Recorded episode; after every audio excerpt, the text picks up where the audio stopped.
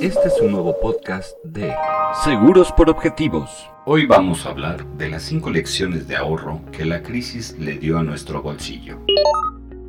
El tener dinero extra para hacer frente a cualquier crisis financiera es una de las mejores decisiones que la gente puede tomar. La crisis económica por la que atraviesa el mundo entero, debido a la pandemia y otros factores, ha dejado al descubierto que nadie tiene el futuro asegurado. Muchas empresas comenzaron a despedir empleados, otras, en el peor de los casos, han tenido que cerrar sus puertas de manera definitiva. Esto ha ocasionado que muchas personas enfrenten una dura situación financiera. Las cifras de desempleo han aumentado significativamente. Muchos productos de la canasta básica han aumentado sus precios. Pocas personas cuentan con ahorros para hacer frente a todo esto. Esto ha ocasionado una situación económica muy complicada. Toda crisis deja una enseñanza. Por ello, te decimos algunas cosas que debes tomar en cuenta para que los imprevistos no te tomen otra vez por sorpresa y evites pasar por días de estrés pensando cómo le harás para sobrevivir.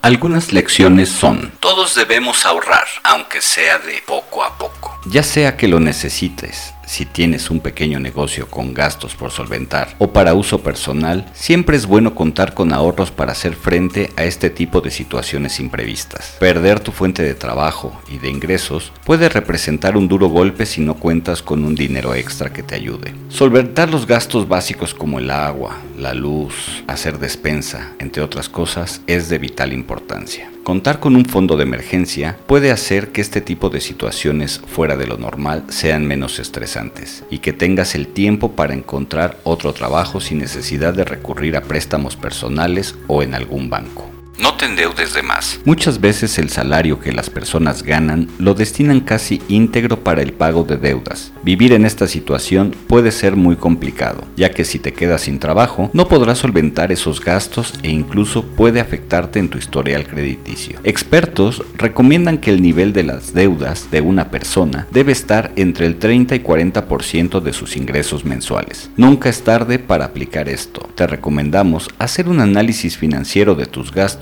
y tratar de aplicarlo. Tarjetas de crédito. Aunque pagar con ellas puede sacarte de algún apuro económico de manera inmediata, usarlas de forma descontrolada puede ocasionar que tus deudas sobrepasen tus ingresos. No es recomendable que las uses para cubrir tus gastos básicos como el agua, la luz o la despensa, ya que esto debería de salir de tus ingresos quincenales o mensuales. Usarlas de vez en cuando para adquirir algún artículo a meses sin intereses no está mal siempre y cuando seas consciente de que podrás pagarlo cuando llegue el momento. Buscar fuentes de ingresos extras. Contar con varias fuentes de ingresos te ayudará en caso de que te quedes sin empleo. Por ejemplo, en tus tiempos libres podrás ofrecer servicios como la reparación de algún artículo, dar clases por internet o la venta de postres. Aunque los ingresos que recibas no sean muchos, al final podrían ser una cantidad importante para ayudarte. Hacer un presupuesto. Si cuentas con un empleo estable, lo más recomendable es hacer una lista de tus gastos. Esto te ayudará a tener un mejor control financiero. Si no es una costumbre que sueles tener, nunca es tarde para comenzar a hacerlo. Llevar un control de todos tus gastos y apegarte a él puede ayudarte a reducir los gastos que algunas veces no son tan necesarios. Tampoco se trata de limitarte. Puedes destinar una pequeña cantidad para darte un gusto como salir a cenar o comprarte algo. En general, la lección más importante en en cuanto al tema económico que la pandemia nos ha dejado, es que siempre es bueno contar con un ahorro para hacer frente a estas situaciones inesperadas.